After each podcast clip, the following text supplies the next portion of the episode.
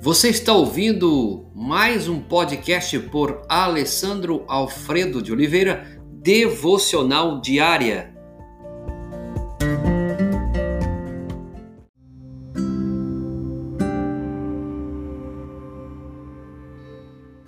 A centralidade da cruz. 1 Coríntios capítulo 2, verso 2.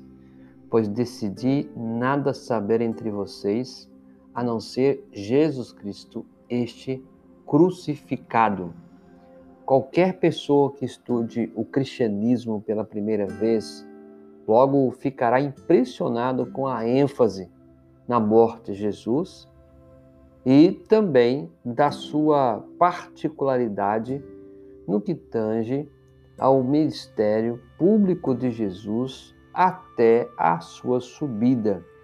E os evangelistas dedicam a, a última semana da vida de Jesus trabalhando de forma clara essas particularidades.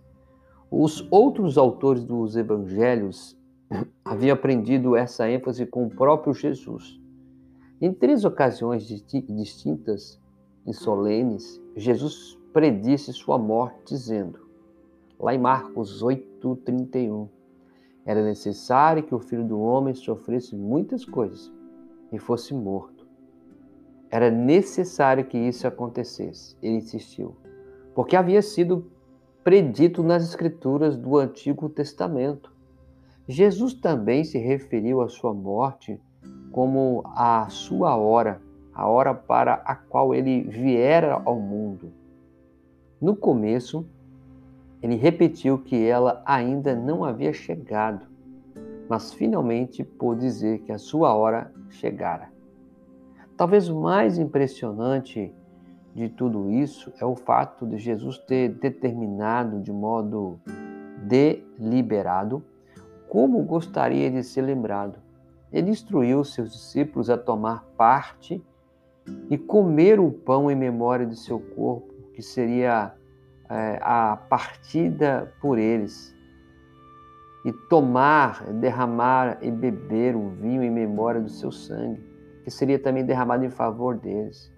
A morte era representada por ambos os elementos, tanto o pão quanto o vinho. Nenhum simbolismo poderia ser mais claro. Como ele queria ser lembrado? Você já parou para pensar nisso? Não por seu exemplo ou seu ensino, não por suas palavras ou obras, nem por seu corpo vivo, pelo sangue que corria em suas veias, mas por seu sangue entregue, é, derramado no sacrifício da cruz. Este é meu corpo, dado em favor de vós, e este é meu sangue, dado em favor de vós. Assim, a igreja acertou na escolha do símbolo do cristianismo ela poderia ter escolhido qualquer outra entre muitas opções. Por exemplo, a manjedoura, simbolizando o, esse momento do nascimento, simbolizando a encarnação do Verbo. A carpintaria, que comunica a dignidade do trabalho manual, da simplicidade, ou quem sabe a toalha, a bacia, o símbolo do serviço humilde, do ato de servir. No entanto, os símbolos foram ignorados em favor da cruz. A escolha da cruz como um símbolo supremo do cristianismo foi totalmente extraordinária. Na cultura greco-romana, a cruz era objeto de vergonha. Como então o apóstolo Paulo pôde dizer que se gloriava nela? Esta é uma pergunta cuja resposta é, podemos buscar posteriormente responder. Mas Paulo decide nada saber entre eles a não ser Jesus, este o crucificado. A centralidade da cruz no Evangelho é fenomenal. Que você de fato possa reconhecer que o que é centro no Evangelho não são as promessas humanas, não são os desejos humanos, mas sim Cristo. Ele é o centro do Evangelho.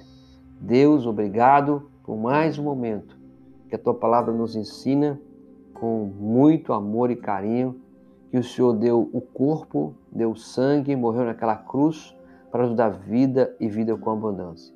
Que a cada dia venhamos reconhecer que a centralidade do Evangelho é a cruz.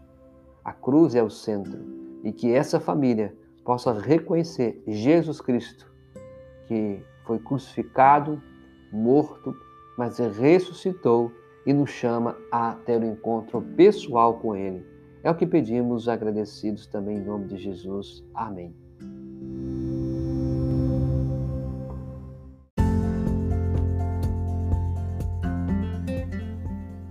Você ouviu mais um podcast devocional diária? Se isso trouxe bênção para a sua vida, abençoe outras pessoas compartilhando esse podcast.